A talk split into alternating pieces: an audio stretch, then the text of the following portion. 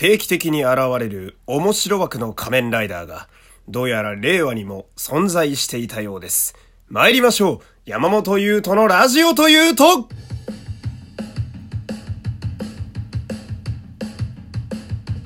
どうも皆様こんにちは。声優の山本優斗でございます。第274回目の山本優斗のラジオというと始まりました。よろしくお願いします。さあ、えー、今日はね日曜日ということで恒例の仮面ライダーセイバーの感想会となっております。まあ、今日のセイバーでね、えー、2020年、まあ、年内最後の放送となりましてね。まあなんだが、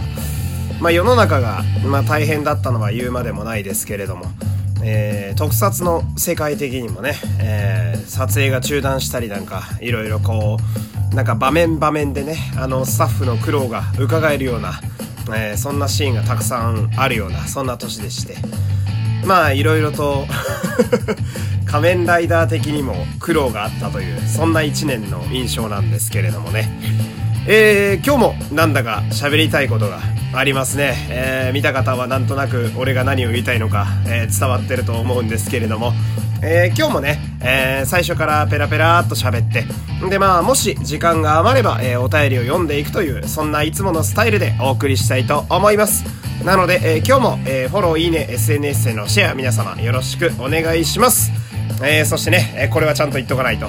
えー、この番組はですね、ポッドキャストアワード2020にエントリーしております。えー、概要欄からリスナー投票できるページに飛ぶことができます。えー、山本優斗のラジオというと、この番組ですね、にぜひ皆様の清き一票をよろしくお願いします。えー、俺は勝って、えー、このラジオ誌に名前を刻みたいです。皆様ぜひぜひよろしくお願いします。さあ、えー、ちょっとね、暑苦しい呼び込み終わったところで。えー、今日の仮面ライダーセイバーが第16章、まあ、16話でございますけれども、まあ、ストーリー的には一旦先週まででね、まあ、第1部完と言いますか、1個終わりを迎えまして、で、今日からのね、えー、16章からまた新たな、えー、新章開幕といったところでございますね。で、まあ、最近の仮面ライダーだと結構この一区切りというものをねちゃんとつけて次行くよみたいな。でそうすると大体のライダーがこの辺から急に展開がシリアスになってきます。まあ妙に仲間同士疑心暗鬼になったりだとかすごく殺伐とした事件が起きたりだとかね、えー、ヒロインが大変なことになったりだとかまあいろいろあるんですけれども、えー、今回のセイバーねまず仲間同士の疑心暗鬼が起きてねえー、まあちょっとね個人的にはもうちょっとあの疑う理由あったやろとか思っちゃうんですけどまあとにかく仲間同士が今ちょっとバチバチやり始めていると。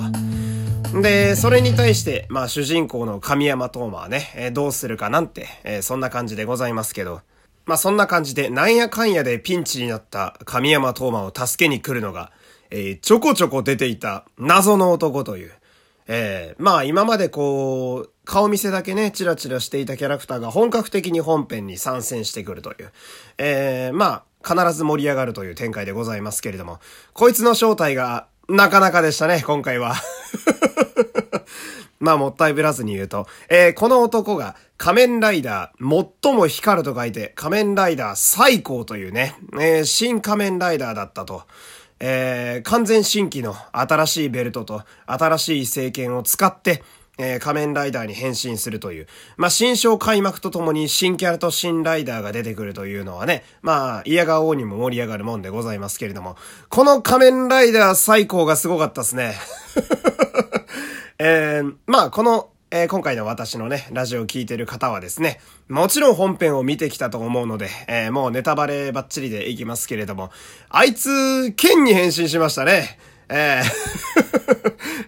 見てない方には何言ってんだこいつって今思ってると思うんですけれども、仮面ライダー最高って人間体が今のところなくて、あの、剣そのものに変身するという、まあ、びっくりライダーなんですよ。まあ、たまにいる枠でね、その人型の仮面ライダーに変身せず、何かしら物体に変身するという、まあ、そういう仮面ライダーの一体でございまして、で、その、なんだろうな、かっこよくこうバッと出てきてね。うん、なかなかこう、顔も彫りの深い、ちょっと大会系のお兄さんが出てくるわけですよ。で、新しいベルトをシャッと構えて、俺は世界を守る剣だっていう、まあ、多分これが決め台詞なのかな、みたいな。で、ベルトにアイテムはめます。はい、剣からベルト取ります。ベルトから剣を取るだね。シャキーンと。で、セイバーたちはみんなベルトの剣を抜刀して変身することが多いので、あ、この人もベルトから剣を引き抜いて変身するんだなって思って、変身って言ったら、お、どうなるんだと思ったら、その、剣を持ってたお兄さんの姿が、こう、光の粒子になって剣に吸い込まれていってね。で、剣そのものが空中に浮いて、えー、いきなりベラベラ喋り出すという、何を見てるんだ俺たちはっていうね。えー、なんだか、また斬新なライダーが来たなっていう感じでございますけれども。まあその、要はその、決め台詞の、俺は世界を守る剣だっていうのがね、1ミリも間違ってないっていう。まあ、世界を守るかどうかはさておき、剣そのものであることは疑いようがないので、まあなかなかね、今喋りながらも私自分自身何言ってんだっていう気持ちで喋ってますけれども、まあこの、変身して人型じゃなくて物になるというのは、やっぱ思い出されるのは仮面ライダーエグゼイドに出てきた仮面ライダーレーザーですよね。えー、彼はですね、まあ一応最初は人型に変身するんですけれども、あのーまあ、エグゼイド特有の、えー、レベルアップというシステムがあって、まあ、レベル2になったり、レベル3になったりすると強くなるんですけど、えー、仮面ライダーレーザーの場合は、えー、レベル1が一応、まあ、ゆるキャラっぽいんですけど、まあ、人型で。で、レベル2で、あの、バイクになるっていうね。あの マジでバイクそのものに変形するという。で、主人公に乗ってもらうという。ね、そういう大変斬新な仮面ライダーでしてね。で、彼は、まあ、チリ様とか、えー、そのキャラクター性の良さだとかね、ストーリー上の良い扱いが受けて、えー、非常に人気の、未だにね、あのファンが多いキャラクターになりましたけれども、えー、なんとなくあれを思い出すという仮面ライダー最高。で、なんかその話の流れ的にはですね、うん、光の聖剣を皆さん探されてると。で、光の聖剣はかつて失われた、まあ、伝説の剣ということでね、まあ、ファンタジーものの王道じゃないですか。うん、光の剣はどこに行ったんだと。みんなそれを探すわけですけれども、えー、まさか仮面ライダーがその剣そのものだとは多分誰も思わないですよね。また面白いもんを東映は蔵出ししてきたなっていうそんな感じがするんですけれども。まあ、この一応私声優という身分で気になるなと思って見ている部分がですね、えー、公式ページにも書いてあったんですけれども、この仮面ライダー最高のアフレコが非常に気になるところであります。っていうのもですね、あの、まあ、あの、公式サイトにも書いてあったんですけど、絶対大変なんですよ。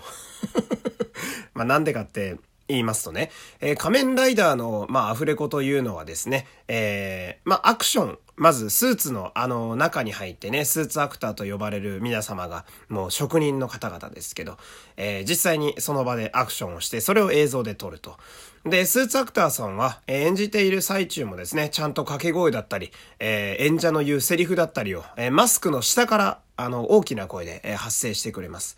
で、あの、実際にね、あの、アフレコするときは、えー、若手の役者さんとかね、出てらっしゃる演者の皆様が、そのスーツアクターさんがアクションしている映像に対して、えー、当てていくという。なので、あのまあ、画面の中のね、えー、キャラクターに当てていくという、まあ、ここはアニメと割と似たようなところなんですけれども、その映像にはですね、基本的にはまだ CG とかは一切ついてないわけですよ。なのでまあこれはまあアニメとかもまあそうなんですけど映像完成してないことの方がアニメもね多いのでそうするとまあこうやられたとこの爆発だとか、えー、飛んでくる衝撃波とかそういうのを想像した上でアフレコしなきゃいけない。でまあもちろんですけどその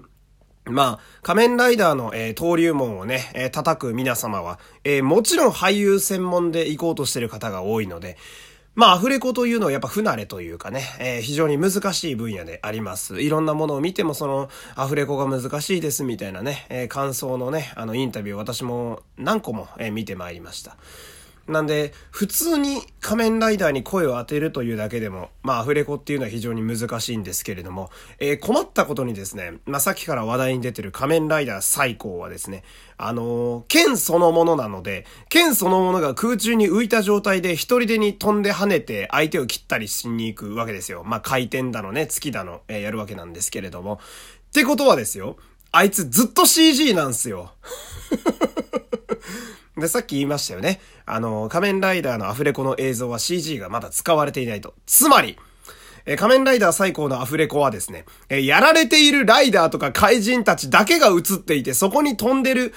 であろう剣、えー、飛んでるであろう剣、効果音も何もついてない、火花も飛んでない、謎の剣、かっこ、えー、存在しているであろう。なので、空間だけみたいな。仮面ライダーとか相手の怪人がやられてるだけの映像に対して、ふっとか、はーとか、せやーとか言わなきゃいけないわけですよ。いや、普通に本職のベテランの声優でもむずいよ、あれは。だから、仮面ライダー最高を演じてらっしゃる市川さんはこれからなかなか苦労されるんだろうな、なんて、えー、そんな視点で見てしまいましたけれどもね。えー、まあ非常にこう、新章開幕とともに、いきなり爆弾をぶっ込んできたのでね、えー、今後の展開がなかなか楽しみになるところであります。またこの最高はですね、えー、来週以降、まあ、来年か、えー、来年以降何か動きを見せていくみたいなので、えまたね、あの、レーザー並みに、え物語を書き回してくれるんじゃないかと期待しつつ、え今日はこの辺で終わりたいと思います。え全くお便りを読む時間がありませんでしたね。すいません。え連日こんな感じになっておりますけれども、明日は頑張って読みたいと思いますます。えー、良ければ明日も皆様お付き合いください。えー、山本優斗でした。今日はこの辺で失礼します。